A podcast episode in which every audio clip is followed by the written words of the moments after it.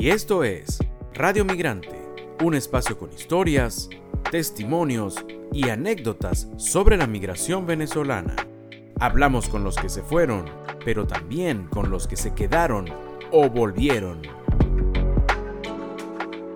Y hoy en Radio Migrante conversaremos con Pedro Córdoba, nacido en Caracas, quien en el año 2019 tomó la decisión de emigrar. Se ha establecido Pedro con su esposa en Bogotá, la capital de Colombia. Vamos a conocer más sobre su experiencia migratoria, la experiencia migratoria de Pedro Córdoba hoy en Radio Migrante.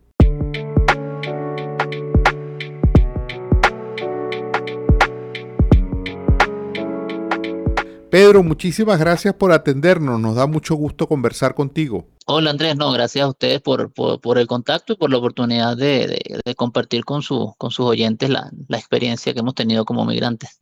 Eh, muy bien, Pedro. Eh, emigraste en el año 2019 y resides en Colombia. ¿Viviste en otro lugar o todo este tiempo has estado solo en, Bogotá? Hemos vivido siempre en Bogotá. Yo vivo con mi esposa. Hemos vivido siempre en Bogotá, pero eh, Hoy día vivimos solos, el primer mes y diez meses vivimos en, con la persona que me recibió, que, que es mi socia, yo tengo una empresa de traducción, y entonces ella nos recibió y vivimos con ella ese año y ocho, diez meses, la pandemia completa la vivimos con ella, el, el, momento del boom de la pandemia.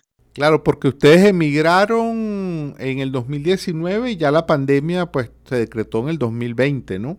Nos, nos golpean en, en marzo del 2020, sí. ¿Y cómo, cómo los trata a ti y a tu esposa esa vida en Bogotá? Eh, mucha gente se queja del clima en Bogotá. ¿Cómo, cómo te trata Bogotá? Mire, en ese sentido, eh, cada uno pues, de repente puede contar su, su, historia individual, ¿no? Yo en lo particular, porque, porque tenemos como realidades distintas. Yo trabajo desde casa y tengo muy poca interacción con, con el colombiano, con el bogotano en sí. Mi esposa trabaja eh, atendiendo clientes por teléfono y, más bien es, su, su, contacto diario con, con, los bogotanos. Entonces, en ese sentido es distinto. En cuanto al clima, los dos somos amantes del frío y hemos disfrutado muy, creo que es de las cosas que más hemos disfrutado de acá de, de Bogotá. Nos decías, Pedro, que haces traducción, traducción de eh, audiovisuales. ¿Eso también era lo que hacías en Venezuela antes de emigrar? Sí, yo, yo trabajé, yo viví en Barquisimeto, yo viví en un caudal año y medio y trabajaba en la prensa de Lara. Luego me voy a Caracas y finalmente, después de, yo, yo terminé los estudios en 2006, finalmente en 2017 entro a mi carrera como tal, porque yo había trabajado como profesor, como corrector de la prensa, como mm, en campañas de publicidad, pero nunca había traducido. Cuando vuelvo a Caracas, finalmente hago una entrevista y quedo en la parte audiovisual, que para mí era, era algo clandestino, o sea, no sabía que en Venezuela se hacía eso.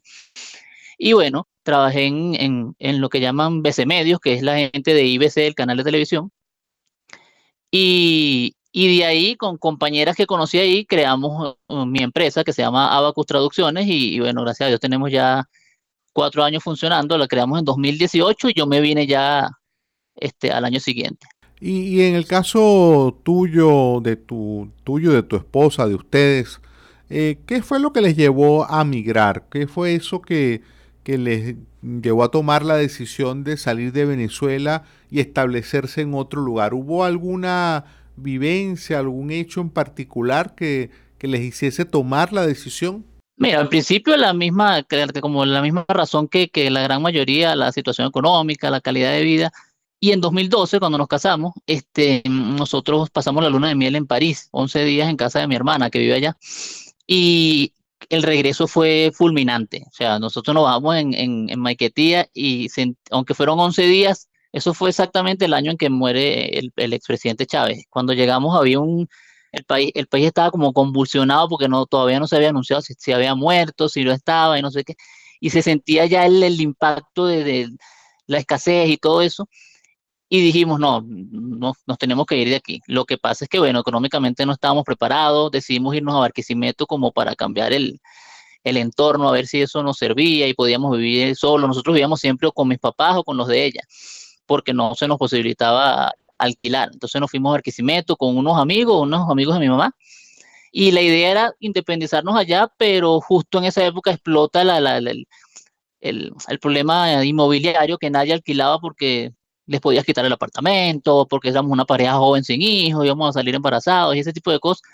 Y con, nos tuvimos que volver a, a Caracas y ya, ya ahí era una necesidad, era una necesidad irnos porque era un paso atrás, era volver a vivir con mamá, con papá. Y, y, no era lo que queríamos, pues ya dentro de todo en Barquisimeto habíamos logrado cierta, cierta independencia y habíamos hecho otro grupo de amigos, cada quien estaba, en, yo, yo, a mí me encantó el trabajo en la prensa, ella trabajaba con la gente de Burger King en su área que es el, comercio exterior, entonces estábamos cómodos y, y, volver a Caracas fue un retroceso.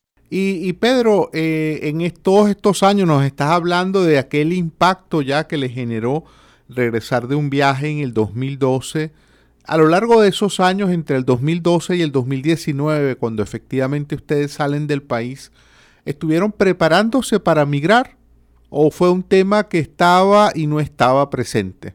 Mira, yo, mi esposa siempre me decía, no, no tenemos un plan. Y yo le decía, no, el plan es irnos. Y yo seguía trabajando en función de eso. De hecho, yo creo mi empresa en el, en, cuando estábamos en plena crisis financiera, o sea, el cambio de eliminar los, los, los ceros. De hecho, yo, yo hago el, el, el, el, papel de la empresa y lo tengo que volver a hacer porque la abogada me dice, se me olvidó quitarle los tres ceros y me lo devolvieron. Entonces, estamos en plena crisis económica. sí, sí, estamos en plena crisis económica y yo dije, yo voy a crear esta empresa porque si me quedo necesito algo porque ya el sueldo no daba. Podía hacer las dos cosas. Y si me voy, bueno, lo veía con la visión de que de repente desde afuera me podía servir para, para tener ese ingreso una vez que saliera de inmediato y gracias a Dios así fue pero siempre estuvo en, en, mente, pues era algo que hablábamos que si una vez al mes, mire, ¿y cuándo nos vamos? ¿Y para dónde nos vamos? Lo que no teníamos nunca era un destino definido porque estábamos como a la espera de que se abriera una oportunidad que alguien me dijera, mira, yo te recibo o te tengo esta oferta laboral hasta que finalmente sucedió. Y, y en tu experiencia, ya no estamos hablando ya de que tienes, vas para cuatro años de, de que saliste de Venezuela, Pedro. En tu experiencia, Mm, sí. ¿Qué cosas le recomendarías a una persona que esté preparándose para migrar? ¿Cuáles serían esas cosas que un migrante tendría que tener presente cuando se va a otro país? Mira, precisamente eso que te acabo de comentar, porque uno sabe muchas historias de gente que evidentemente no, no tiene los recursos y, y se va a la buena de Dios, y esos son los que lamentablemente uno ve acá en los transmilenios, en las calles, durante la pandemia fue duro porque veíamos, nadie salía de la casa y lo que escuchábamos era venezolanos gritando a los apartamentos para que le, los ayudaran a, a pagar el, la habitación ese día y darle comida a los hijos. Entonces, quizás no, no hacerlo así, más allá de que yo entiendo el, desespero que genera porque, porque yo lo viví, este, organizarse, así como decía yo, mira, yo no quería que mi esposa se expusiera al peligro de cruzar la frontera, por ejemplo. Y yo dije, yo me voy en avión, yo me voy en avión. La gente me decía, oye, pero ¿qué cifrino? Yo le decía, no, no es cifrino, es que yo, yo, conozco a mi esposa y no, ella no se va a sentir cómoda a la hora de una corredera, no se va a quedar paralizada. Entonces yo, yo quería que nos fuésemos de la mejor manera posible. Y el día que tuvimos para al menos el, los dos pasajes y el primer, los primeros dos meses, mientras yo me estabilizaba a nivel laboral y ella conseguía algo, bueno, ese día fue que nos fuimos. Pero ese sería mi consejo, que no, que no se dejen ganar por el desespero de querer salir corriendo. Por ejemplo, los casos de la gente que se va a Estados Unidos por, el, por la selva, me parece que son riesgos que a lo mejor terminan siendo contraproducentes, ¿no? Por, por tantos casos que hemos escuchado. Y cuando saliste de Venezuela, ya saliste con la idea que ibas a establecer en otro país, no, no fue, fue, fue una decisión ya que habían tomado. ¿Cómo te despediste de Venezuela, de tu familia, de tus amigos? ¿Hubo alguna despedida eh, en ese momento cuando saliste? No, eh, eh, 2019 fue un año duro, fue un año muy duro. Entonces, este, que esas reuniones que uno hacía antes y te despedías y no sé qué, eh, era invertir dinero, tiempo y la gente por lo general tenía que ser dos trabajos o no tenía el, el, dinero le alcanzaba para, para comer y eso. Ya ir a visitar a alguien era así como que, uy, vienen a visitarnos, esto es gasto, ¿no? Entonces, no, mi mamá, mi papá, mi mamá me acompañó al aeropuerto y también influye que muchos de nuestros amigos ya estaban afuera. Mi socia ya estaba aquí, este, una de mis socias, eh, mi, las mejores amigas de mi esposa, una está en España y la otra está en Costa Rica, ya habían emigrado. Entonces, nada, no, nos despedimos fue de nuestros padres que éramos con, eran los que estaban cerca de nosotros constantemente en esos últimos, en los últimos años que pasamos allá en Venezuela. Y, y, hay cosas de Venezuela, por ejemplo, con la comida, que en este momento extrañes allá en, en Bogotá. Eh, le decía a Miguel Valladares que que hay cosas que uno prefiere de su país y hay cosas a las que me he adaptado acá y me gustan. Por ejemplo, eso que me mencionas, la, comida a nivel de, paladar, de sabor, de gusto. Eh, aquí comen muy bajo en sal y les gusta más hacia lo dulce.